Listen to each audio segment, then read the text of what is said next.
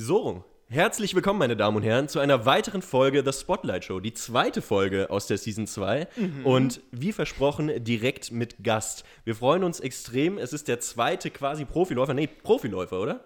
Ja, kann man so nennen. Kann man so sagen. Der zweite Profiläufer, den wir im Podcast begrüßen dürfen. Wir müssen echt aufpassen, dass wir kein äh, Lauf-Podcast werden hier, wenn wir das so weitermachen. Ähm, wir begrüßen heute Raphael bei uns und wir sind richtig, richtig froh, dass du dir Zeit genommen hast, hier bei uns zu sein. Danke für die Einladung. Sehr schön. Ähm, und was auch super interessant an dir, Raphael, ist und auch verglichen zu unserer Season 1, wir hatten ja in der Season 1 den einen oder anderen jungen Gründer. Und hier haben wir wieder einen Gründer vor uns sitzen. Nicht nur einen Profiläufer, sondern auch einen Gründer. Äh, Ich sag mal so, du, du verbindest die zwei Welten, die sich durch unsere Season 1 gezogen haben. Und äh, bevor wir jetzt tiefer einsteigen, magst du selbst mal ein paar Worte zu dir verlieren? Ja, gern. Also, ähm, wie schon gesagt, bin Raphael. Das mit dem Profilaufen war vielleicht ein bisschen zu voreilig. Ich sage ich bin semi-professionell. Ähm, ich kann nicht davon leben. Habe zwar schon ein paar Sachen gewonnen, habe auch schon ein bisschen Geld damit verdient, aber da gibt es immer einen ganz großen Teil dazwischen. Ähm, genau, ich habe auch gegründet, ähm, beziehungsweise bin jetzt, seit ich eigentlich nach München gekommen bin, in der Startup-Szene drin. Da haben wir uns auch kennengelernt bei Start München. Ja. Ähm, da kommen wir vielleicht später nochmal dazu. Und genau, wie das Ganze angefangen. Ich bin 2018 nach meiner Matura, ähm, weil ich komme nämlich aus Südtirol, ähm, nach München gekommen.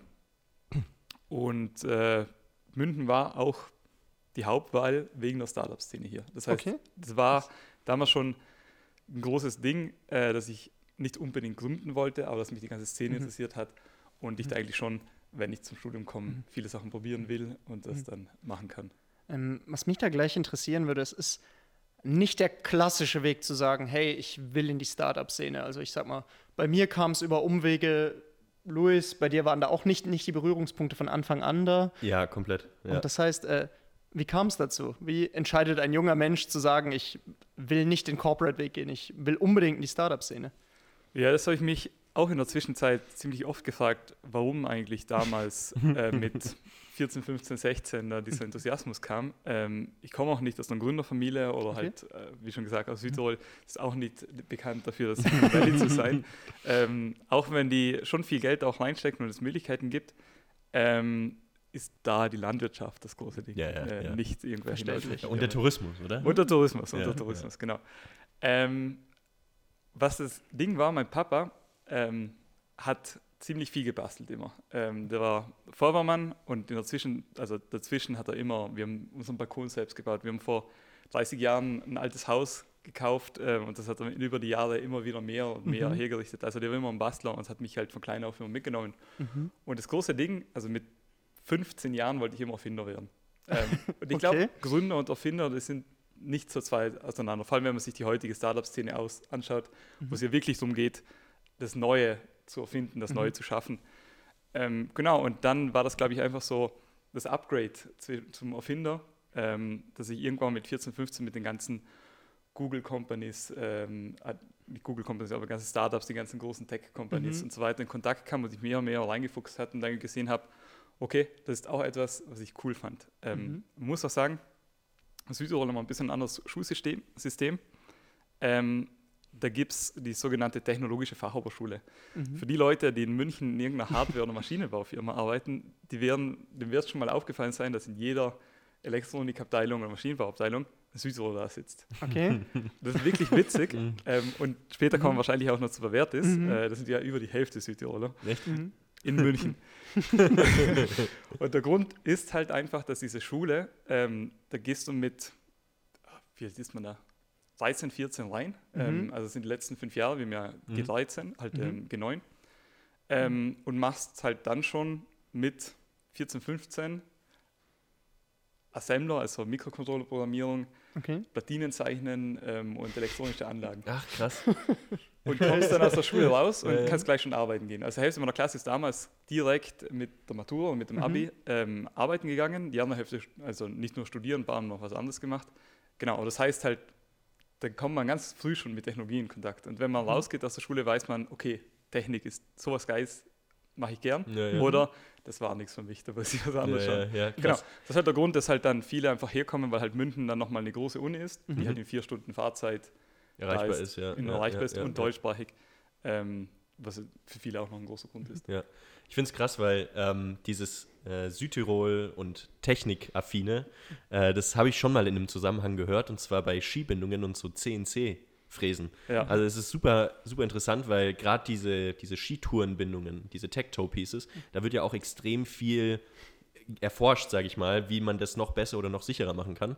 Und da äh, habe ich letztens auch in einem Podcast halt viel darüber gehört, dass da Südtirol tatsächlich so ein bisschen entgegengesetzt allem anderen, was da sonst gemacht wird, eben als neuer Hotspot irgendwie so ein bisschen gehandelt wird, weil dort eben halt viel technische Veranlagung und viel technisches Werken auch gefördert wird und halt eben auch vorhanden ist durch, so, durch so größere äh, Fertigungsfirmen und so weiter. Ja.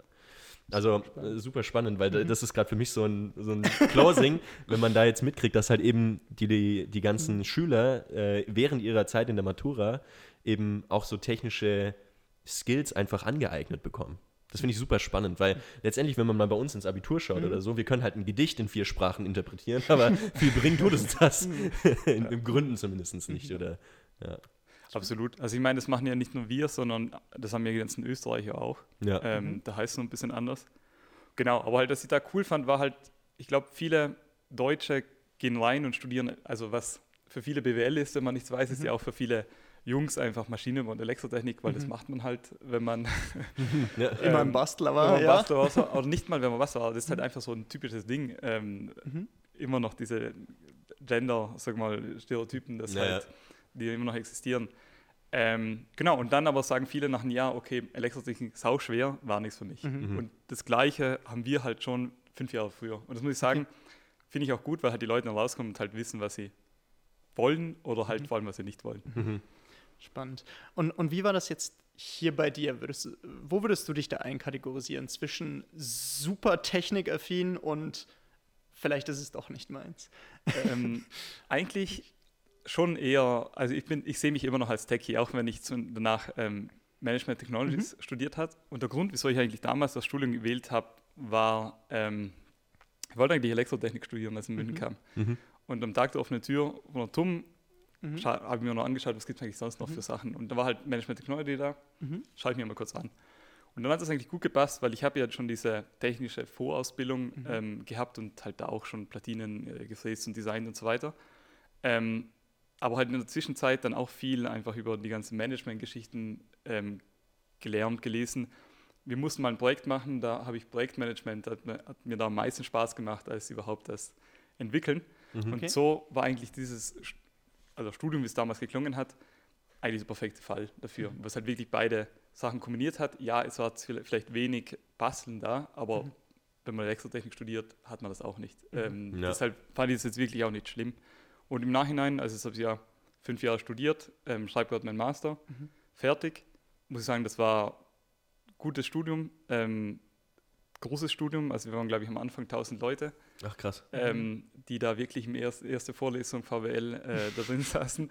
Sicherlich nicht alle nur zum VWL, aber halt trotzdem extrem viele. Ähm, aber das für mich war es eigentlich der perfekte Griff ähm, und würde es auch wieder machen so. Ja. Ich finde es auch ganz spannend. Ich habe ähm, meinen Bachelor in Frankfurt gemacht und da hatte ich auch eben halt ein, ein Wirtschaftswissenschaftenstudium, aber da hast du halt natürlich auch die BWL, VWL-Themen und so weiter.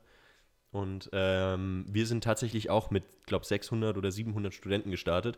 Und das ist halt echt ein krasses Gefühl, wenn du sonst halt aus der Schule kommst. Das sind vielleicht, keine Ahnung, 20, 30 Leute bei dir in der Klasse. Und der Lehrer kennt dich mit Namen. Da ist, und dann sitzt du auf einmal in so einem fetten Audi Max und bist halt irgendeine Zahl und es interessiert sich wirklich niemand für dich. Es ist wirklich so scheißegal, was du machst. Kannst gehen, kannst einen Kaffee holen und, oder, Ex extrem. ja. Ich meine, die Dinger sind so groß, da kannst du hinten den Grill aufbauen. Das wird eh niemanden interessieren, nee, weißt du, ich da meine. gibt es ja genug Memes Ja, wo ja. Leute irgendwie einen Kuchen backen während der Vorlesung. Ja, ja, das, ist, das ist völlig verrückt. Aber es ist halt, sag ich mal, eine coole Vorbereitung irgendwo, weil du halt einfach merkst, okay, krass, wenn ich das hier machen möchte, dann muss ich das halt selber machen. So, es, es kümmert sich keiner drum. Ja. Und ähm, ja, war für mich auf jeden Fall eine super lehrreiche Erfahrung. Ja, voll. Ja. Also ich muss auch sagen, es hat Vor- und Nachteile. Ähm, ich bin jetzt noch im zweiten Master eingeschrieben. Mhm. Ähm, da kommen wir, glaube ich, auch danach später nochmal dazu. Ja. Und da sind wir nur 20. ja. Okay. Ah, das war Ähm, bei mir im Master dann genauso, ja. Und genau. das war wieder komplett anders. Aber Und ähm, da war es dann wirklich so, dass ich mir dachte, boah, jetzt, also keine Ahnung, jetzt so eine Vorlesung von vier Stunden und ich dachte, so, boah, jetzt will ich wirklich gern gehen, aber du kannst doch nicht gehen, wenn du halt nur so zehn Leute da drin sitzen. Also es wäre auf jeden Fall ein Boss-Move, wenn du einfach aufstehst bei zehn Leuten und gehst. Jungs, Kommentarlos. Weil das fand ich schon heftig, weil da halt einfach diese Nähe da war, die du Ja, halt ja. sonst nie kriegst in einer so großen Vorlesung. Ja, ja, ja, 100 Prozent. Aber wie gesagt, ich fände es, ich fänd's wär, es wäre ein richtiger Boss-Move. ja, ja absolut. Ja. Ähm, genau, wenn, wenn wir noch weiter auf dein Studium schauen, äh, ich sag mal so, wir hatten mit Valentin, glaube ich, auch noch jemanden, der, der TUM-BWL studiert. Genau. Äh, ich sag mal, bei Start Munich ist, glaube ich, die Hälfte. ge- Über die Hälfte ge- ge- sicherlich, ja. Gefühlt kommt aus diesem Studiengang. Und man hört immer wieder, dass es ein unfassbar schwerer Studiengang ist. Gerade auch, wenn man die falschen Vertiefungen wählt. Und da würde ich Ja. gerne mal drauf eingehen, welche Vertiefungen hast du gewählt und was hast du auch nebendran noch geschafft oder eben nicht geschafft Ja. der Zeit? Also ich muss sagen, ähm, vielleicht ist ein schwerer Studiengang. Ich würde eher sagen nicht, weil die schweren Fächer sind von den Leuten, die ich es gehört habe, halt vor allem die technischen Sachen. Okay. Und das ist ein kleiner Teil von, wenn du jetzt wirklich Maschinenbau oder Elektrotechnik studieren Mhm. würdest oder so Mhm. weiter. Ähm, schwierig, also halt, hm, sollte ich nachdenken. Boah, ist halt immer schwer zu sagen, ob ein Studiengang schwer ist oder nicht, wenn man nicht selbst drin war. Mhm. Ähm, weil vielleicht kann es mir mal leicht gefallen sein bei gewissen Sachen, vielleicht auch nicht. Ja. Ähm, wir mussten ja, es ist ein ziemlich breit gefächerter Studiengang. Man hat, wie schon gesagt, die ganzen Ingenieursfächer, wo man sich selbst Mhm. die Vertiefung wählen kann. Da war es ja bei mir beides, also einmal Elektrotechnik im Bachelor und in, ähm, Energy Engineering im Master. Okay. Das ist halt eine Mischung zwischen Elektrotechnik und Maschinenbau, Mhm. die mehr auf ähm, Elektrofahrzeuge, erneuerbare Batter ähm. Energien, Batterien und so weiter Mhm. gehen. Ähm, und ja, und wie gesagt, ich hatte auch Rechtsvorlesungen, wo dann halt wirklich wie bei den ähm, Juristen dann wirklich seitenweise Rechtstexte in der ähm, Vorlesung schreibst. Das ist halt sicher was, wo sich dann andere wieder schwerer tun. Mhm. Deshalb ist es, glaube ich, schwierig, da für mich zu sagen, ob es jetzt ein schwerer oder ein einfacher Studiengang war. Okay. Ähm, man muss sicherlich nicht so viel rechnen wie bei Physik. Mhm. ähm, ja, und auch viel auswendig lernen war dabei. Aber halt, ich habe ja im Bachelor auch mal Sport angefangen. Mhm. Ähm, und da war es wiederum so, dass ich froh war, wieder irgendwelche Zahlen dazu haben. Ich fand Okay. Sport auf einer, Wei- äh, auf einer gewissen Weise schwerer als wirklich Tummelwell oder Mhm. irgendwelche Ingenieurswissenschaften zu machen, weil es einfach so viel auswendig lernen war Mhm. und so wenig eigentlich logisches Zusammenknüpfen. Okay. Ja. Äh, aber, da- aber da musst du jetzt noch mal ein bisschen tiefer drauf eingehen. Du hast deinen Bachelor TUM BWL angefangen. Genau. Bist dafür nach München gezogen und jetzt äh, fängst du, hast, hast du noch einen, einen zweiten Bachelor mit angefangen? Ja, also es war so, ich habe ähm, also ich habe mein Studium angefangen, Mhm. man weiß ja nicht nach dem Abi oder nach der Matura, wie schwierig es wird. Und insgesamt habe ich vier Studiengänge, Mhm. ähm, Mhm. sozusagen, weil ich mal in vier Studiengänge eingeschrieben. Grund war einfach, ähm, Tummelwelt ging so. Okay. Ähm, ich habe nebenher auch gearbeitet und Mhm. Sport war halt in der Auswahl immer ein großes Ding. Also wie Mhm. wir schon davor gesagt haben, ähm, komme ich aus einem semiprofessionellen, semiprofessionellen Leistungssport, Mhm. ähm, vor allem Langstreckenlauf. Mhm. Ähm, das habe ich mit 14, 15 angefangen und hat mich seitdem eigentlich immer sehr viel beschäftigt ähm, und habe auch sehr viel davon mitnehmen können. Und deshalb war Sport immer so ein Ding. Und dann habe ich gesagt, okay, ich kenne jetzt so viele Leute, vor allem wegen Start, die Mhm. zwei Studiengänge machen, die haben halt meistens Dumbbell und äh, Informatik oder Mhm. Informatik und noch was anderes gemacht. Ähm, da dachte ich mir, okay, das mache ich jetzt. Ähm, ist egal, wenn ich jetzt irgendwie acht Semester brauche oder so. Ähm, Mhm. So viele Leute haben gesagt, ah, Sport ist nicht so schwierig, mach's mal. Genau, dann habe ich da angeschrieben. Das war damals im fünften Semester Tumbewell. Dann war ich im fünften Semester Tumbewell und im ersten Semester Sport. Mhm. Ähm, Okay. so in, genau, und Sport ist halt nochmal eine komplett andere Welt. Mhm. Aber ich fand es auf einer gewissen Art und Weise ganz gut, weil man lernt halt wirklich die ganzen fundamentalen Sachen. Ähm, Mhm. man darf sich mit so einem Studium, wie bei jedem Studium, nicht einbilden, dass man jetzt Gott und die Welt kennt und Mhm. jetzt komplett vorbereitet aufs, ähm, Natürlich. Arbeitsleben oder Geschäftsleben ist. Das macht kein Studium, da braucht man Mhm. schon selbst erfahren.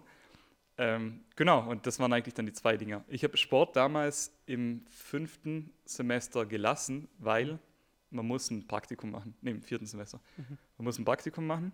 Ähm, das geht über sechs Monate. An sich Mhm. eigentlich echt cool, dass sie wirklich im Studium sagt, geh mal sechs Monate arbeiten, schau Mhm. mal, ob es wirklich das ist, was Mhm. du willst. Voll. Ähm, weil ich glaube, viele studieren halt einfach Mhm. nur und gehen dann in die Arbeit, denken sich, boah, 40 Stunden arbeiten. Weiß nicht, oder halt, keine Ahnung. Vor allem in dem jeweiligen Bereich. Ja. ne? Also, Oder du hast ja gesagt, du hast, bist ja nach Frankfurt gekommen wegen Finance. Also ich habe mal eine Pilotfolge angehört. ja, ja, ah, sehr gut. Und ich glaube, ähm, da hätte sich ja auch schon mal viel getan, wenn du mal gesagt hast, du wärst irgendwo mal in der Bank drin gewesen, hast gesehen, Ja, ja, dass das ja, für eine ja. Zahlenschieberei ist Ja, ähm, ja. oder auch nicht. Ja, es ist, es ist tatsächlich interessant gewesen, weil ich habe dann irgendwann von mir aus ein Praktikum bei Ernst Young gemacht. Ja. Und äh, da habe ich dann, glaube ich, nach. Ich, es waren, ich war keine vier Wochen dort, dann habe ich dann wieder gekündigt und gesagt, nope. das ist nicht meine Welt hier. Genau. Und- ja. Ja. Nee, voll. Und halt, wie gesagt, ähm, diese sechs Monate Praktikum fand ich eigentlich an sich ganz cool. Ich wollte es halt irgendwo machen, weil es ja mein Zweitstudium war und das halt nicht priorisierte Studium, das ging halt nur um sozusagen Interesse, das irgendwo machen, das mich auch weiterbringt. Und das waren halt Sportinstitutionen. Mhm. Und dann habe ich mich wirklich, ich glaube, bei jeder größeren deutschen, europäischen und italienischen ähm, Sportinstitution Bewerbungsschreiben hingeschrieben und so weiter. Ich, hab, ich bin auch ganz ein großer, leidenschaftlicher Radrennfahrer oder vor allem finde ich den Sport so geil. Deshalb ich habe halt wirklich jedes große Team durchgeschrieben. und das Einzige, das mir zurückgeschrieben hat, War eine- Bora Hans Grohe. nee, Schade. Team Sky. Ach, wirklich? Team Sky, Geil. weißt du, das sind halt die, die MVPs im Ja, ja, Radsport echt und die haben wir zurückgeschrieben. Nice. Das war ich damals ziemlich geil. Aber halt, ähm, wie gesagt, dann kam eigentlich wirklich nichts draus raus, auch wegen Covid. Das war auch dieselbe Zeit da. Ähm, und dann habe ich gesagt, okay, jetzt mein Studium strecken oder sonst wie. Mache ich jetzt nicht, dass ich irgendwie in einem Sportladen was mache. Ähm, ist mir egal. Ich habe das mitnehmen können, was ich von Sport haben wollte. Ähm, ich habe die Kurse gemacht ähm, und zum Schluss bin ich komplett zufrieden, zufrieden damit. Habe es dann im fünften Semester dann, oder halt, wie gesagt, im vierten Semester gelassen. Ähm, ich glaube, mir hätten dann irgendwie ja, 60 Credits oder so gefehlt. Ähm, genau, aber halt unter anderem auch eine Bachelorarbeit, was ja auch nicht so gesondert zu sehen ist. ähm, genau, und dann ähm, habe ich dazwischen schon den Master angefangen und ein Jahr später im Master, nachdem ich im Sport dann auch gelassen habe, ähm, habe ich eben Science Technology Studies angefangen. Das war wieder sozusagen, okay, machen wir noch ein Interessenstudium, ähm, diesmal den Master Super spannend. weil man auch den Master viel länger ziehen kann. Ähm, Ja. Und das war sowieso was. Und Science Technology Studies ist im Grunde ähm, das, worüber sich die ganzen Gründer oder halt wir ja auch bei Start viel interessieren. Was macht die Gesellschaft mit Technik und was macht die Technik mit der Gesellschaft? Ja, ja. Das ist ein Master of Arts an Okay. der TUM. Okay. Krass. Ganz wilde Kombination, ja. Absolut. Der einzige Master of Arts, den es halt sonst noch gibt, ist halt Landschaftsarchitektur und Architektur. ähm, genau, das heißt, ich war dann mit den ganzen Sozialwissenschaftlern da und du, man muss schon sagen, wenn man sich da wirklich mit denen umgibt ähm, oder sonst wie, das spielt, also ist das wirklich etwas, ähm, wie soll man sagen, man verliert oft den Bezug zur Realität. Okay. Ähm, aber es gibt ja eine neue Sicht auf die Sachen, weil du halt weggeht auch vom ganzen Kapitalismus, wieso muss man da Geld machen oder sonst wie, sondern halt viel mal nach links und nach rechts geschaut, ähm, was halt auch viele Probleme in der Technologie gerade so hat. Genau.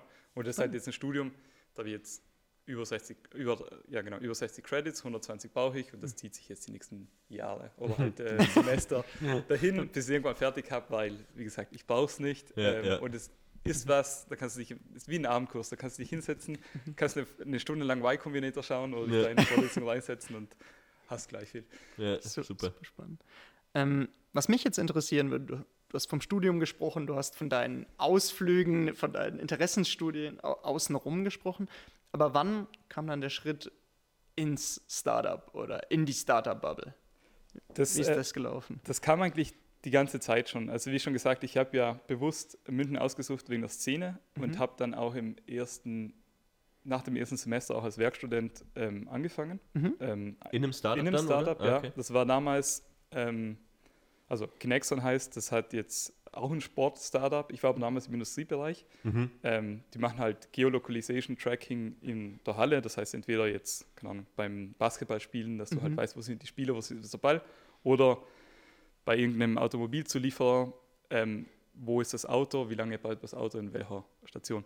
Da war ich auch ziemlich lange, da war ich drei Jahre. Und Okay. ich muss auch sagen, es war nicht eine schlechte Entscheidung, lange in einem Unternehmen als Werkstudent zu sein, weil ich finde, das machen so viele, dass sie ein Semester da sind und dann wieder gehen. Aber wenn du mal länger da bist, kriegst du auch mehr Aufgaben, kommst tiefer rein, siehst auch mal ein Unternehmen wachsen.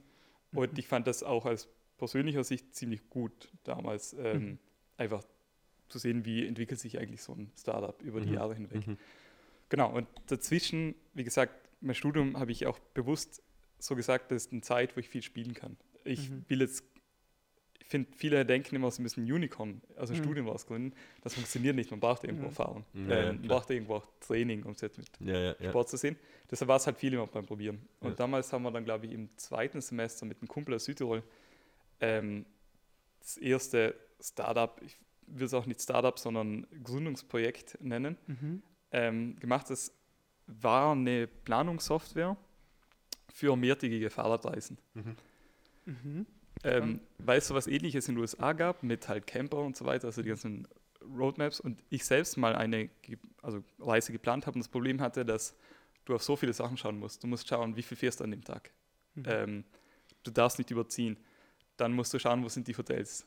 Du Mhm. willst ja auch gewisse Hotels haben. Ähm, die Welt ist dir frei, das heißt, du kannst halt wirklich alles sehen, du kannst überall stoppen und so weiter. Und dann war es halt wirklich so, dass ich damals fünf, sechs Tabs offen hatte und die ganze Zeit so hinterher geswitcht Mhm. bin. Und wenn ich irgendwas geändert habe, dann muss ich bei den anderen nochmal das hier Ja, ja. äh, hinpassen. Genau, nochmal das angefangen. Ähm, wie gesagt, damals war ich 19, Mhm. 19,5, Ja. sowas. Ähm, zwar schon, also der Martin, mit dem ich es gemacht habe, ähm, war ein extrem guter Informatiker, Mhm. ähm, aber alle noch nicht in diesen Lean-Startup-Dings Ja, drin. ja, Und war eine gute Erfahrung. Und dann haben wir halt schnell mal gesehen, wir sind zu klein dafür, wir haben zu wenig Erfahrung dafür. Ähm, das geht auch zu wenig schnell. Mhm. Wir waren schon in so einem Pre-Incubator-Programm, das hat man schon gesehen, dass da irgendwie ein Interesse bestand. Ähm, ja, aber wir waren halt einfach nur sagen, zu unerfahren und zu langsam dafür, um das wirklich dann in die Gänge zu bringen. Genau, das ist dann ziemlich schnell eingestampft worden. Mhm. Und danach kamen die Koffeinbombers, Mhm. ähm, woraus jetzt Silvatica entstanden ist, ähm, das ich ja jetzt vor ein paar Monaten so richtig gelauncht habe. Mhm. Und das ist dann ziemlich eine, ziemlich eine lange Geschichte auch. Das hat sich über drei Jahre gezogen, bis da Mhm. wirklich jetzt Silvatica und wirklich was Ernstzunehmendes rausgekommen ist. Mhm. Ähm, aber auch eine Geschichte, wo viel passiert ist. Okay. Und da kommen wir jetzt, glaube ich, dazu. Ja. Das hat, Fang da mal, fang da mal ähm, mich würde mal interessieren, wie du erstens äh, auf die Idee gekommen bist und dann vor allem die Iterationsschritte, die du dann durchlaufen hast. Weil wenn du sagst, es hat drei Jahre gedauert, bis es jetzt was Ernstzunehmendes zum Launchen Mhm. geworden ist, ähm, da hast du ja bestimmt super viele Ideen gehabt und auch wieder verworfen, oder? Ja, das Ja. sicher.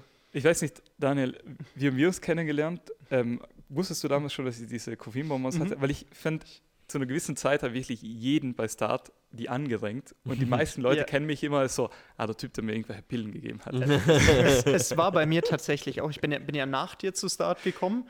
Äh, wir hatten aber immer an den, an den Ständen oder so, hatten wir doch immer die Starty-Startups und haben da alles Mögliche. Und jedes Mal habe ich sie natürlich gesehen. Und äh, ich glaube, auch so haben wir uns irgendwann kennengelernt auf, auf so einem Absolut. Event. eben. Ja. Ja. Und, Ja, sicher. Mhm. Nö, also die Idee kam eigentlich schon viel früher, das war in der Matura-Zeit, Mhm. ähm, weil ich damals schon extrem viel gemacht habe. Ich hab, bin halt gelaufen ähm, Mhm. und in dem Level zu laufen, ähm, ist das schon so, wo du halt wirklich ein, zwei Stunden pro Tag äh, irgendwo Mhm. rein investierst, dann gehst du ja noch zur Schule, dann hatte ich halt noch andere Ehrenämter, ähm, da muss man ja Hausaufgaben machen und so weiter. Mhm. Das heißt, und ich war nie ein Kaffeetrinker. Mir war es Mhm. erstens zu teuer und ich mochte Kaffee auch nicht so. Das heißt, ich habe irgendwann mal Italiener. Wie? ich habe mir halt irgendwann mal Koffeinbomben, halt Ja, Tabletten ja, gekauft. ja. Ähm, die kennen sicher viele Studierende. Ähm, auch, die sind halt ultra stark, 200 Milligramm. Das Mhm. sind zweieinhalb Tassen Kaffee Ja. In so einem mini kleinen Teil drin. Ja. Und die schmecken halt scheiße, weil es ist halt nur Koffein, das heißt, es schmeckt Mhm. extrem bitter. Ja, Ja. ja, Aber extrem bitter. Und da ist mir die Idee gekommen, hey, wieso gibt es eigentlich nicht so Fisherman's Friends? ja. mit Mhm. Koffein. Also Mhm. muss ja nicht viel drin sein. Habe mir das aufgeschrieben und als eben wir das eine verworfen haben mit der Planungssoftware, habe ich mir gedacht, komm, jetzt machen wir irgendwas Kleines, ähm, das ziemlich schnell ähm, zu, sagen wir, zu launchen geht Mhm. und nicht so viel kostet. Mhm. Wo man irgendwie mit, keine Ahnung, maximal 1000 Euro Entwicklungskosten Mhm. arbeiten können oder wo ich mit 1000 Euro Entwicklungskosten arbeiten kann und dann halt einen schnellen Break-Even. Weil 1000 Euro reinzuholen, das schafft man. Das ist halt ja. wirklich Ja. nichts, wo man sich halt irgendwo verbrennt. Und die 1000 Euro, wenn man ein bisschen Werkstudent gearbeitet hat und da nicht zu viel ausgibt, dann hat man das auch in ein paar Monaten drin. Also Ja, das ist wirklich ja. nicht so äh, eine große Sache. Genau, und dann ähm, habe ich mein erstes Produkt schon in zwei Wochen gehabt. Ach, stark. Mhm. Und das ging folgendermaßen. Es gibt sogenannte Lohnhersteller. Mhm. Wenn du zum Rewe gehst und dann Joghurt siehst, dann hat Rewe keine eigene Joghurtfabrik. Die haben einen Lohnhersteller, die machen dann wahrscheinlich für Edeka auch einen Joghurt und für Netto auch einen Joghurt, Mhm. aber alles in der gleichen Fabrik, Okay. Mhm. ähm, nebeneinander. Ja. Und dasselbe gibt es für Kosmetika und äh, Nahrungsergänzungsmittel und Pharmazeutika und so weiter. Okay. Wahrscheinlich für viele andere Sachen auch. Ähm, genau, und denen schreibt man hin, was man haben will und die entwickeln alles, das eine für einen. Und Krass, das war so ein bisschen die Idee damals, Ja, ja. die halt dann die Entwicklung zu zahlen und dann gibt es dann meistens so ein paar Sachen, wo man das halt gegenrechnet mit, wenn man dann so und so viele Sachen bestellt, dann wird es billiger und so weiter. Genau, und dann ging das eigentlich so schnell, dass ich nach zwei Wochen dann schon ähm, einen Blister hatte mit eigenen Koffeinbonbons. Krass. Und ich dachte da, boah, das wird so schnell gehen. Ja. War nicht so.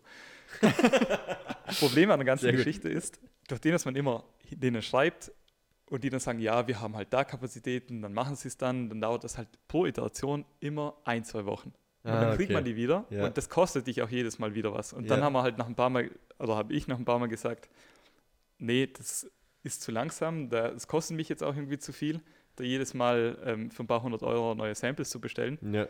ähm, da muss was anderes gehen. Und in der. Zwischenzeit habe ich einmal meinen damaligen Co-Founder getroffen, das war ein Lebensmitteltechnologie-Student, ähm, Mhm. auch im Master. Florian ist dann irgendwann mal auch ausgestiegen, weil er halt selbst gearbeitet hat, 40 Mhm. Stunden und genau in der Schiene bleiben wollte. Ähm, und ich, durch den, dass ich damals im Bachelor war, halt viel Freiheit hatte Ja. und das weitermachen konnte. Ähm, und das Venture Lab in München hat sich aufgetan. Venture Lab sagt, ich weiß nicht, ob Mhm, das ja. euch, dir sagt das was, genau. Das war damals ähm, Mitte Corona, boah, ich weiß gar nicht, welchen Sommer das war, aber es gab nur zwei Venture Labs, die offen waren. Mhm. Mhm. Food und Quantum. Okay. Und mittlerweile gibt es ja, glaube ich, elf oder so. Ach, krass.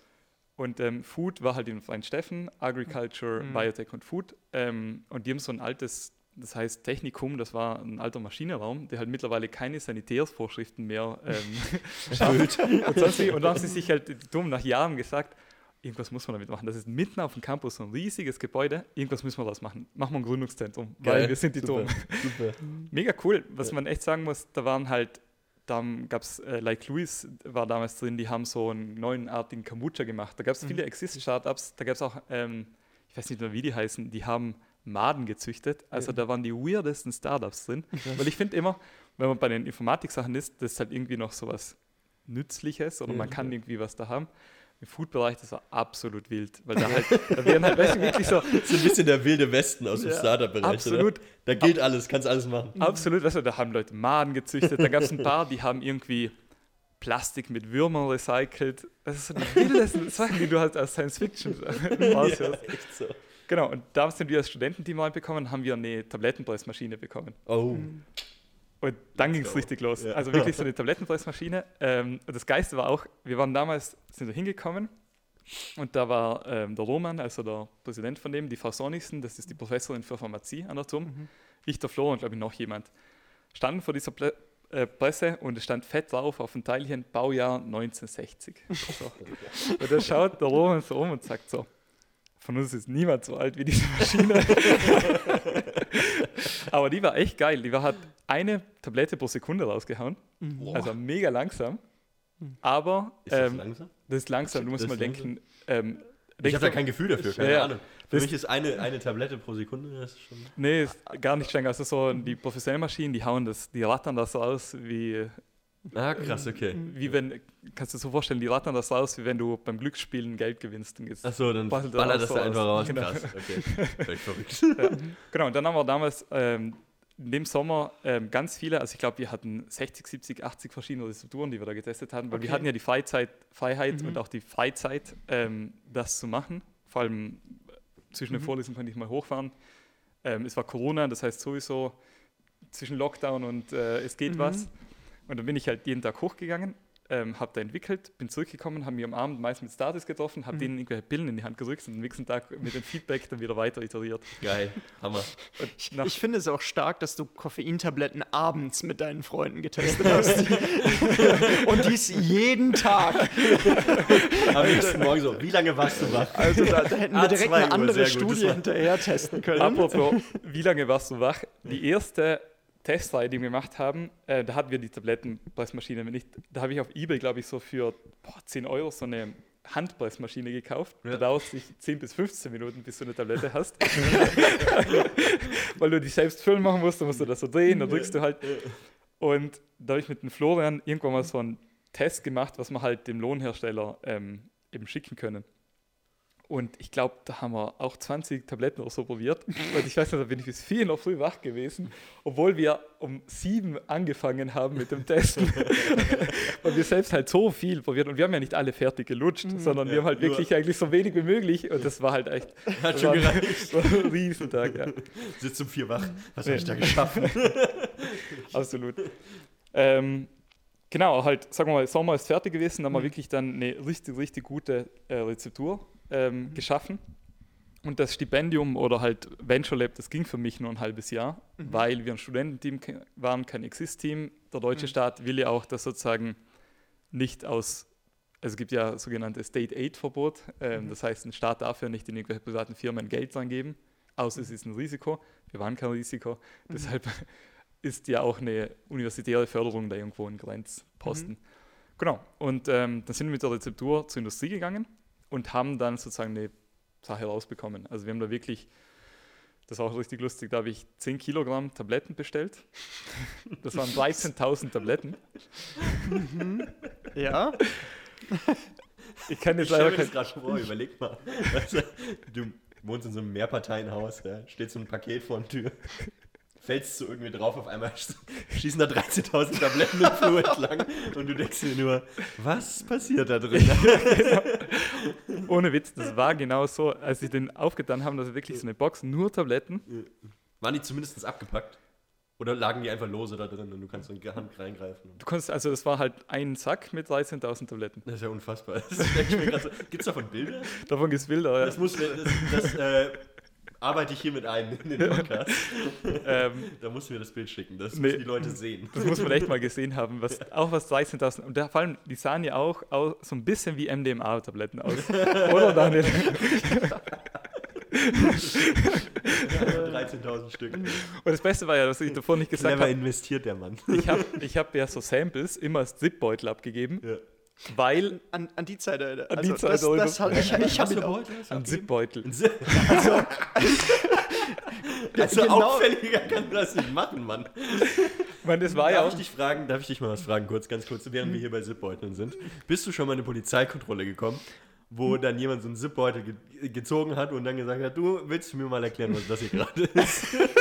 Nee, und ich habe, es wundert mich bis jetzt wirklich, dass noch nie irgendwas passiert ist. Auch, ich habe dir teilweise auch irgendwie eine U-Bahn so Leuten gegeben oder so. Also halt Leuten, die ich kannte in der U-Bahn. So. irgendwelche Hier, erster Schuss gratis. Aber es ist wirklich noch nie was passiert. Das Einzige, wo was passiert ist, ist, als wir nach Helsinki geflogen Genau, ich wollte sind, zu Slush, nachfragen. weil ich da, ähm, also es gibt eben von Start auch ein Chapter in Helsinki und den wollte ich halt ein paar mitnehmen. Und dann waren da viele Startis da und wir wussten schon, okay, es wird jetzt ähm, fünf, sechs Tage lang, wir gehen auf Messen, wir gehen am Tag was machen und am Abend gehen wir halt irgendwo hin, lange Mhm. was trinken. Äh, deshalb habe ich da ordentlich was mitgenommen. Und ähm, Handgepäck.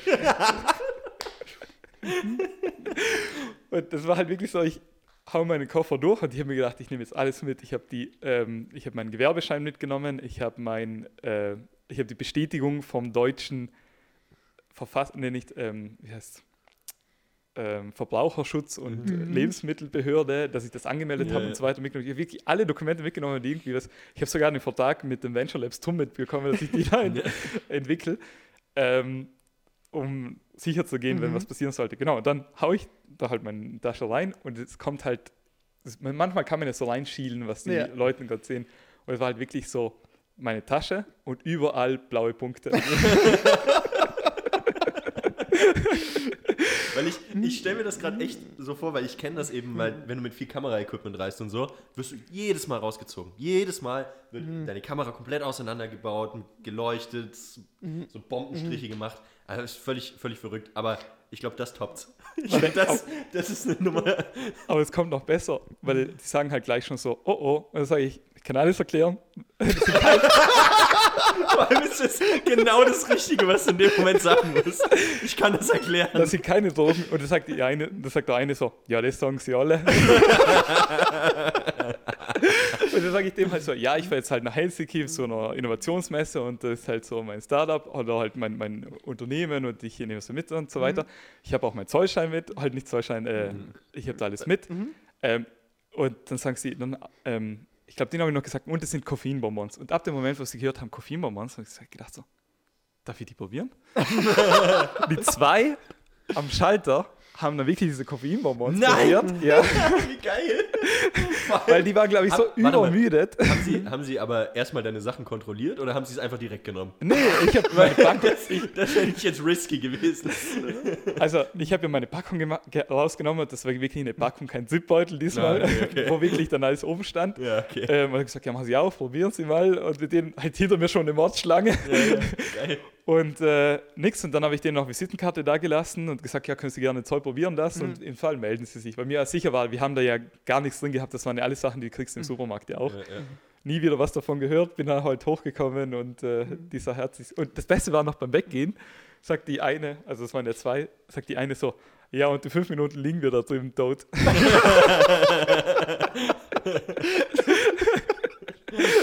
Das ist auf, war auf jeden wirklich Fall das- eine der Top-Stories, Ja, die wir wirklich. bisher Also in, ich in bin den gerade ich bin Podcast folgen. völlig geflasht. Ich finde es richtig geil.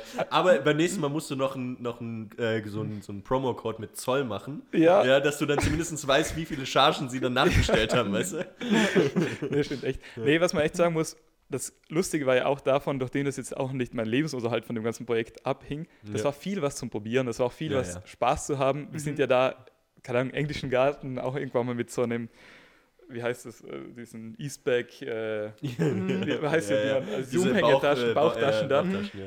Also bewusst auch so rumgegangen, Ja, so ein ja. bisschen zu überspitzen.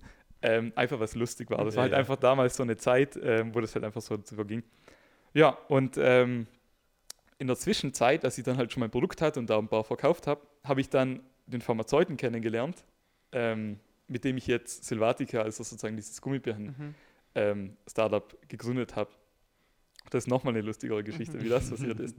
Weil der Typ, der war wirklich jahrelang bei Pfizer in einem recht hohen Posten, hat sich dann selbstständig gemacht und hat seit vielen Jahren hier in München einfach auch eine eigene, also das ist halt ein Pharmazeut, das ist halt kein Apotheker, das heißt, er hat halt wirklich eine Fabrik da Mhm. und äh, ja, macht das ganz gut. Und dem, von dem habe ich seine Tochter trainiert. Ach, im, im Laufen oder was? Im Laufen, Ja. Leichtathletik, genau. Und dann Ja. waren wir irgendwann bei einem Wettkampf so und haben halt so Smalltalk geführt und dann habe ich irgendwann mal das gepitcht mit den Koffeinbonbons und gesagt, ja, komm mal vorbei, dann schauen wir die mal an. Und dann war das immer so, eine, eine Hand wäscht die andere, dass ich dem die Website gebaut habe und der hat dann meine Koffeinbonbons so ein bisschen aufgepeppt. Geil. Ähm, Von dem Pharmazeuten auf. von den Pharmazeuten. Ja, ja. auch. Wir, kommen, wir kommen dem Problem am Zoll immer näher, wirklich. Du, ich glaube, der kann dann nochmal andere Geschichten erzählen, was Zoll und Pharmazeutika so für Probleme haben. Ähm, nee, und dann nach einem Jahr ähm, war, es gab da halt das eine Problem, und das kennst du, glaube ich, auch bei den Koffeinbonbons. Die sind halt noch ein bisschen bitter gewesen. Und das haben alle auf dem Markt auch, weil Koffein in den kleinsten Mengen extrem bitter ist. Wir Ja, haben ja, da wirklich klar. viel probiert ähm, mit Tein, mit anderen äh, Substanzen, die halt irgendwie eine gleiche Wirkung haben. Aber das kriegst du nicht weg. Und damals hat es schon geheißen, wenn wir das weg haben wollen, dann dauert es circa zwei Jahre. Okay. Und das heißt halt zwei Jahre, wo du halt ein semi-gutes Produkt hast. Ähm, Upstores zum Beispiel, Mhm. ähm, die haben ja genau das gleiche Problem gehabt. Die sind rausgekommen, waren nicht geil. Ja. Mittlerweile sind sie ein bisschen besser geworden, Ich- haben aber auch zwei Jahre gebraucht. Ich, ich habe die, glaube ich, jedes Jahr auf den, auf den WHU-Events getestet Ja. und immer wieder. Und äh, sie sind süßer geworden, wie du Ja. sagst. Das auf jeden Fall. Aber Ja. ist immer noch nicht der, der Punkt erreicht. Geilste Geschichte überhaupt. Wir waren eigentlich vor Upstore dran, weil, und ich weiß das, weil der Lohnhersteller, mit dem wir gearbeitet haben, schreibt mir irgendwann mal, ob ich die zwei Herren kenne. Also die Upstore-Gründer. Und dann sage ich, nee. Ähm, ja, die haben genau mit dem gleichen Produkt auch eine Anfrage gestellt. Ach, krass. krass okay. Ja, nice. Und, äh, und das, der Hintergrund war halt ein bisschen Upstore, ist halt extrem Direkt Corporate Espionage. Mhm. Ja. Und dann sage ich, nee, das sind, nicht, Anzeige ist raus. Sorry. das sind nicht meine Mitarbeiter, die machen das auf dem eigenen. Und dann hat der Lohnhersteller die eben abgewiesen, weil das sozusagen das Produkt so ähnlich war und das Mhm. ja eigenes Ko- Konkurrenzverhalten gewesen wäre. Mhm. Ähm, der Unterschied war halt durch den, dass wir halt eine eigene Fabrik oder halt eigen testen konnten, konnten wir dann ein bisschen mehr steuern. Absolut ist halt viel auf diesen Corporate, die haben halt nichts, also diesen Red Bull-Weg. Das Mhm. nicht selbst entwickeln, Ja. sondern halt einfach nur Marketing machen. Mhm. Ähm, ja, und dann halt mit dem Semi. Da war auch ein bisschen immer die Chance, die ich darin gesehen habe, weil ich dann mit einem guten Projek- Produkt den Markt sozusagen überschwemmen kann. Mhm. Mhm. Ähm, genau.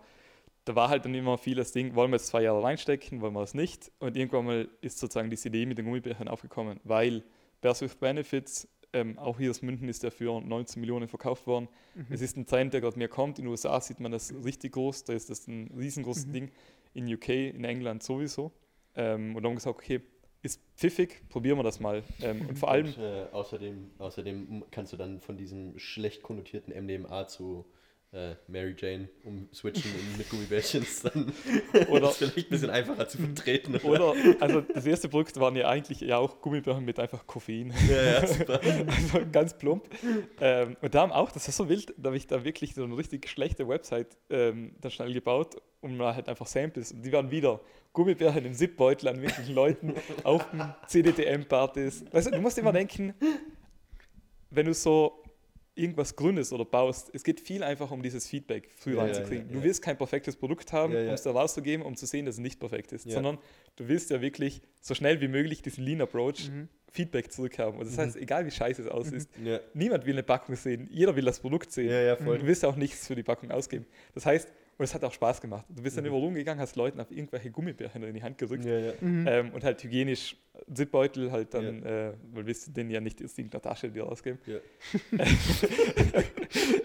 Ähm, genau, und äh, das war, hat dann echt ein paar Konsumenten dann, also teilweise Leute dann schon wirklich in den ersten Wochen gekauft, dass sie gewisse Gummibärchen so geil fanden. Das war richtig wild damals. Mhm. Ähm, ja, und innerhalb drei, vier Monaten sind wir dann von der Idee zum fertigen Produkt gekommen. Ach, krass. Mhm. Weil der Pharmazeut innerhalb einem Monat die, also fünf Rezepturen rausgehauen hat. Mhm. Wir dann Auftrag gegeben haben, dann hat das ein bisschen länger gedauert wegen Lieferschwierigkeiten.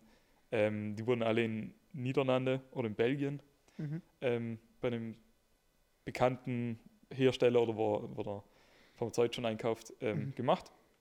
Genau, und dann hatten wir ein Produkt und dann können wir ziemlich schnell damit launchen und äh, sind ja jetzt auch die ersten in Deutschland, die das machen. Mhm. Und jetzt langsam geht es halt darum, viel zu testen. Mhm. Ähm, Ähm, Was mich jetzt interessieren würde, ich meine, du hast über diese drei Jahre immer wieder Rezeptur angepasst, äh, hier gedreht, da wieder was getestet, ohne Ende. Und irgendwann kam der Punkt, wo du gesagt hast, nein, wir machen jetzt hier einen großen Pivot. Wir gehen weg von diesem einen Produkt hin zu den Gummibärli. genau. Kannst, kannst du uns da nochmal durchführen? Wann ist so der, der Punkt, wo man als Gründer sagen muss, hier beenden wir dieses eine Projekt und starten ein neues? Und ich sag mal, dieses klassische, wir kommen durch, wir machen immer mal wieder einen kleinen Pivot und Co. Weil ich muss sagen, auch in, in meiner Erfahrung, es war ultra schwierig, irgendwann zu sagen, gut, jetzt ziehen wir den Stecker, wir führen es nicht so weiter, es funktioniert nicht so. Wie war das bei dir? Wie waren da die, die Gedanken einfach dahinter? Ich glaube, das ist jedes Mal eine individuelle Geschichte. Ähm, bei mir war es halt so, dass wir eben schon lange wussten, dass eben diese zwei Jahre ähm, es dauern wird, dass die Rezeptur angepasst Mhm. ist und nicht mal da wusste man, ob es wirklich gut wird. Das Schade ist, die Rezeptur, die wir damals in Freising entwickelt haben, die war Bombe. Mhm. Ähm, da haben wir Minzöl genommen, aber Minzöl kannst du nicht drucken, äh, kannst du nicht pressen, Mhm. Okay. ähm, weil sozusagen kein Lohnhersteller dieser Welt wird dir zulassen, eine Flüssigkeit zu pressen. Wer ein bisschen in Physik aufgepasst hat, Mhm. Wasser lässt sich nicht zusammendrücken, sondern Druck steigt. Das heißt, Mhm. durch so einen Tropfen Wasser kann es dir passieren, dass du eigentlich die ganze Maschine sprengst. Mhm. Und weil da ein paar Münchner Studenten gern äh, 10.000 Tabletten bestellen, Macht das keiner. macht das keiner. Und so eine Tablette, also eine professionelle, die kostet die auch nicht mal so viel. Die fangen bei 80.000 an. Mhm. Ähm, äh, wer das Kleingeld hat, macht Spaß. ähm, genau, und dann ähm, mussten wir halt damals eben sozusagen die Rezeptur anpassen und dann kam halt eine schlechtere Rezeptur raus, die halt von Anfang ganz gut war. Dann haben wir halt dann nicht Minzöl genommen, sondern Minzpulver. Mhm. Das waren halt einfach nur geriebelte oder halt ganz kleine. Mhm. Ähm, und diese zwei Jahre waren halt die ganze Zeit da und dann dachte ich mir so, okay, machen wir das halt weiter. Ich studiere noch zwei Jahre, Mhm. vielleicht ist dann am Ende von meinem Studium fertig. Und dann aber kam der Martin eben mit diesem Vorschlag. Mhm. Und dann war halt auf einmal eine andere Option da. Okay. Und dann war halt sozusagen weniger die Frage, soll ich das loslassen oder nicht? Mhm. Oder geht man halt auf die Option, ähm, wenn die andere zwei Jahre Mhm. noch dauert oder eineinhalb Jahre noch dauert. Und deshalb war das eigentlich nicht zwingend schwierig, weil ich mir dachte, dann habe ich halt ein cooles Produkt in kürzester Zeit da, mit dem man den nächsten Schritt wagen kann, als zwei Jahre länger in der Produktion zu Mhm. bleiben Ja, ja. und da wirklich dann mit einem, weil das ist ja auch so, ich finde, man kann schon mit einem okayen Produkt arbeiten, aber du fühlst dich selbst ja nicht wohl, wenn du halt Mhm. immer was, nichts Gutes, nichts Ganzes ja, da ja, ja. weitergibst. Ja. Vollkommen. Vollkommen. was mich jetzt noch interessieren würde, du erzählst es so sehr, sehr stringent, haben das getestet, haben hier einen ganzen Tag reingesteckt und da. Du hast aber davor gesagt, du hast zu der ge gesamten Zeit studiert, teilweise in zwei Studiengängen. Du hast zur ganzen Zeit gearbeitet und du hast das quasi noch on the side zu täglich zwei Stunden laufen. Das wollte ich auch gerade sagen. Du darfst Kannst du uns Stunden da, vergessen. zwei bis drei Stunden. Kannst du uns da einmal durch deinen Tag führen? Wie, wie hast du das gemacht? Also wie, hat das funktioniert? das große Problem bei mir war ja schon auch immer, dass ich wahrscheinlich auch eine Schippe zu viel hatte. Ähm, als ich meine Bachelorarbeit geschrieben habe, da habe ich es über die duale Karriere im Sport geschrieben und da waren ganz viele Research Paper, wo ich mir dachte, okay, da sehe ich jetzt mich da auch, auch drin, weil Okay. sozusagen es ein Trope von ganz vielen Leistungssportlern ist, dass sie im Studium immer besser sein wollen als alle. Und bei mir war es besser sein nicht, ich schaffe bessere Noten, weil das war ich noch nie, sondern ich kann mehr als alle anderen. Ja. Und das ist halt echt was, was du halt dann äh, realisieren musst. Den Master habe ich dann auch deutlich zurückgenommen. Ähm, aber das ist halt echt was, wo ich mich dann wiedererkannt habe. Ja. Ähm, ja, das stimmt voll. Bei mir war es dann also auch so, dass halt, wie schon gesagt, ich musste ja nicht davon leben. Mhm. Ähm, deshalb war das auch nicht so was, wo ich 40 Stunden reingesteckt habe, Mhm. sondern immer halt so ein 5 bis 10 Stunden Ding, das halt die ganze Zeit so hinkam. Mhm. Weil es gab mal Zeiten, da bist du dann sicher mal 20 Stunden, 30 Stunden die Mhm. Woche da, war gerade irgendwie, keine Ahnung, du musst mal irgendwas zusammenschreiben, irgendwie ein Bitsteck ähm, schaffen, Mhm. du bist gerade länger oder und so weiter. Ähm, aber das war halt immer etwas, was halt nebenher gedümpelt hat, Mhm. auch bewusst. Sonst, wir hätten sicher nicht drei, drei Jahre gebraucht, wenn das mit 40 Stunden gemacht wäre. Ja, Dann hätten wir wahrscheinlich auch von Effiz Mhm. ähm, Effizienzgründen her vielleicht ein halbes Jahr gebraucht, wenn Verstehe nicht ich. mehr, Ja. halt wenn nicht weniger. Ähm, Aber ich sag's mal so, wenn ich mir so dein, sein Pensum anschaue oder dein Pensum anschaue, dann ähm, macht es jetzt auf einmal Sinn, warum du Koffeinbonbons entwickelt hast. Aber also bewusster Umgang, ich habe die auch nicht täglich genommen und auch nicht so oft. Ähm, also es war auch wichtig, dass ich jetzt nicht nur auf Koffein lebe und Ja, äh, ja. ich, ich schlafe schon eigentlich auch immer meine acht Stunden Ja, äh, am Tag. Also das ist wirklich auch was, was mich zu viel machen kann.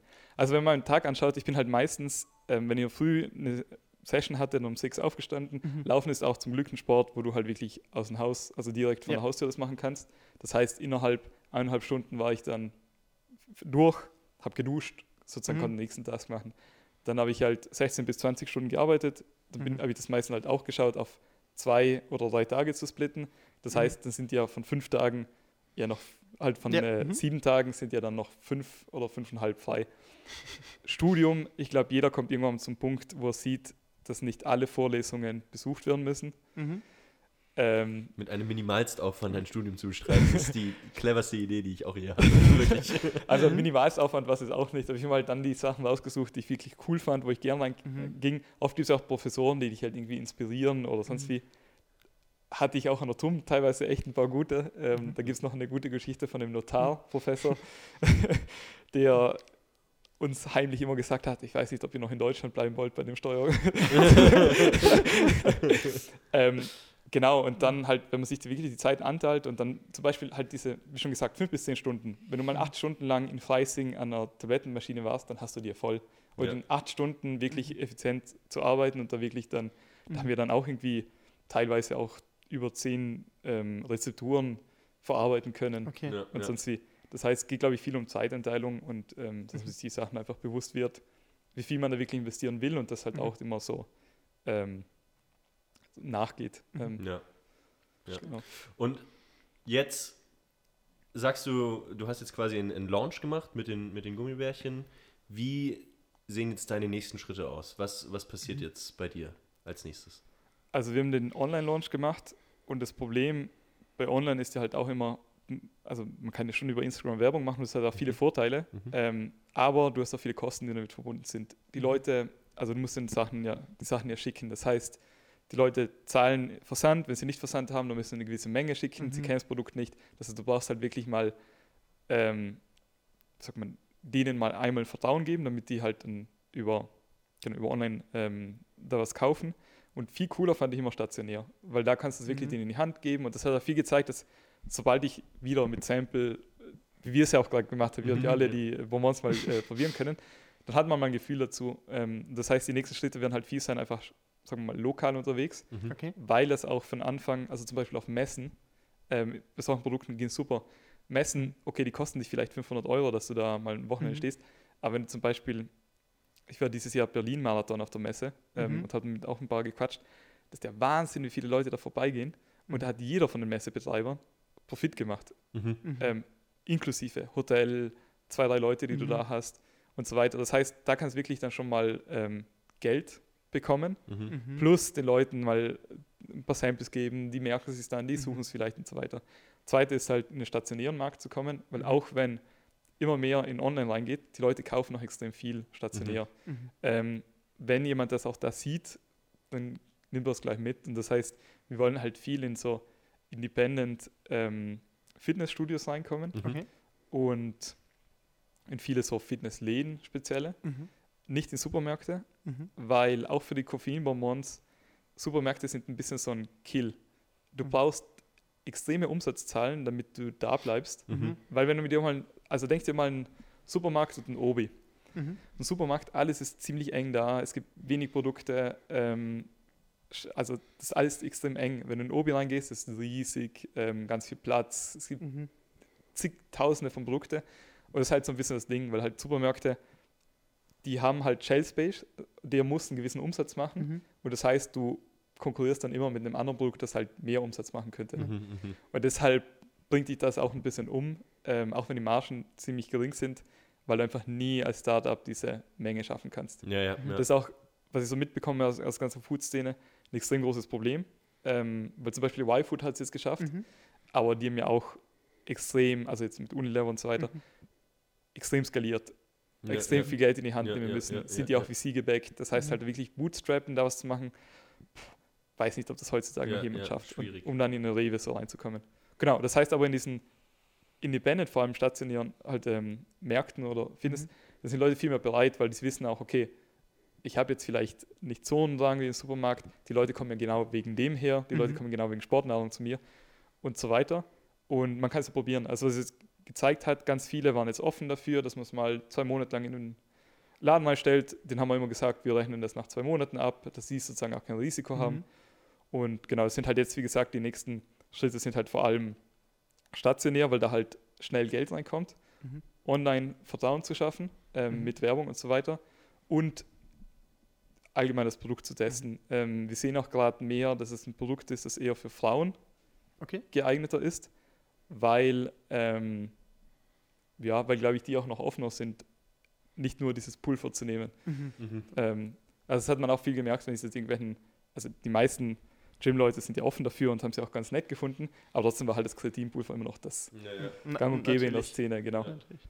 Äh, Ich meine, wir haben es Kreatin. wir haben's ja vorhin hier auch beim, beim Testen gesehen, wir fanden es alle gut, aber als meine Freundin um die Ecke gekommen ist, die hat sich da ja erst recht drauf gestürzt. Ja. Also, ja, äh, hier, Ja, auf jeden schon. Fall bestätigt in der Ja, kleinen Ja, Stichprobe. in der kleinen Stichprobe auf jeden Das- Fall. Ist ja äh, aber nicht, äh, wie sagt man, aussagekräftig. Ja. Ja, absolut.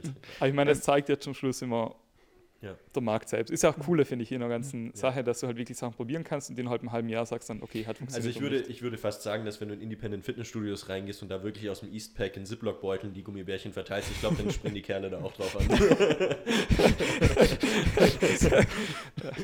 Das auf jeden Fall. Ähm, Sehr geil. was, was mich jetzt noch interessieren würde, so, so als eine der letzten Fragen ist, du bist jetzt fast fertig mit dem Masterstudium, du hängst in der, in der These, so wie ich dich verstanden habe. Genau. Du arbeitest Ihr als, beide. Na, das, ist ein, das ist ein Thema für wann anders, bei mir zumindest. Ähm, du arbeitest äh, bei Bavertis und du hast jetzt, ich sag mal, den, den großen Launch geschafft. Du hast irgendwie das erste Produkt auf den Markt gebracht, es wird gut angenommen. Wie geht's bei dir jetzt weiter? Kannst du da schon drüber sprechen? Ja, ich kann schon äh, zum guten Teil darüber sprechen. Ähm, also ich schreibe ja gerade die Masterarbeit fertig. Ich bin wirklich ein Zielgeraden, wenn wir wieder einen Mhm. sportlichen Term nehmen. Ähm, also by the way, ich weiß nicht, wie du es gemacht hast. Ich habe mir aber wirklich das ganze Semester Gar nicht. nix, ja, ich habe wirklich das ganze Semester nichts sozusagen in der Uni gemacht, außer diese Masterarbeit. Mhm. Und ich habe die zum Glück auch bei Bewertes schreiben können. Das heißt, Mhm. ich habe ja meine Arbeit mit der Masterarbeit verbunden. Mhm. Ähm, und das hat dafür gesorgt, dass ich die wirklich problemfrei geschrieben habe. Also Okay. ich bin jetzt ja zwei. Monate bevor ich eigentlich abgeben müsste Mhm. und eigentlich schon fast durch. Ja, ja, Ähm, ja. Also da wieder Tipp an alle, die eine Masterarbeit schreiben, macht einfach gar nichts außer die Masterarbeit. Ja. Aber habe ich auch so gemacht, Mann. Ich habe mir fünf Wochen einfach gar nichts reingelegt, mir Urlaub Mhm. genommen in der Arbeit und ist durchgeschossen, das Teil. Ja, Das genau. ist- Nee, ähm, also bei Vertis auch mega sp- spannendes Startup. Ähm, fliegt jetzt in der nächsten Zeit wahrscheinlich noch ähm, richtig hoch. Und was ich jetzt gern machen würde, wäre halt einfach, dass ich mir auch fünf, sechs Monate Auszeit nehme, um halt mich einfach auf mein eigenes Ding zu konzentrieren. Und dann halt in sechs Monaten entscheiden kann, ist das ein Side-Project? Ähm, Ist es etwas, was irgendwie nebenher bleibt? Mhm. Oder ist es wirklich etwas, wo ich dann sage, Will ich all in gehen. will ich voll all in gehen? Mhm. Ähm, weil zum Schluss, mir geht es halt weniger eigentlich um dieses, um halt vielleicht zum Schluss noch auf den, den Podcast zurückzukommen, ähm, Selbstständigkeit oder nicht. Mhm. Mir geht es eigentlich immer mehr um den Impact. Mhm. Und ähm, wenn das Team da ist oder das einfach der Weg ist, ist mir egal, ob ich jetzt angestellt bin oder nicht. Mhm. Ähm, aber auf der anderen Seite ist halt schon auch das eigene Ding zu haben und vieles selbst zu machen, wieder ein anderer Vorteil. Also so wie ich das mitbekommen habe, hast du natürlich als Leistungssportler auch so einen gewissen Draht oder einen Hang zur, zum, zum Wettkampf, sag ich mal. Und äh, den, das haben wir festgestellt, dass das der Danny hat und ich auch irgendwo habe.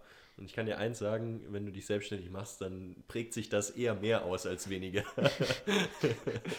also ähm, ist auf jeden Fall eine coole, coole Erfahrung. Absolut, ja. Und ich finde vor allem die Idee ziemlich cool. Ähm, und wir durften ja sogar schon probieren. Und äh, genau. Äh, v- vielleicht da noch kurz an der, an der Stelle. Wir haben jetzt viele Zuhörer hier, die, die bestimmt gespannt sind. Hast du, hast du einen Code für uns? Hast du, gi- gibt es die Möglichkeit, die Gummibärle zu testen? Ja, wir haben Code 20% für euch Hey. und TSS 2024. Ah, Okay, also TSS für Spotlight Show 2024, weil dieses Jahr. Leute, zweite Staffel und es gibt Promocodes. Siehst du mal, richtig krass. Sehr schön. Äh, ja, nice. Raphael, vielen, vielen Dank, dass du dir Zeit genommen hast. Es hat mir enorm viel Spaß gemacht, äh, mit dir ins Gespräch zu kommen, mit euch ins Gespräch zu kommen. Ich finde es extrem spannend, was du tust ähm, und ich wünsche dir auf deinem weiteren Weg alles, alles Gute.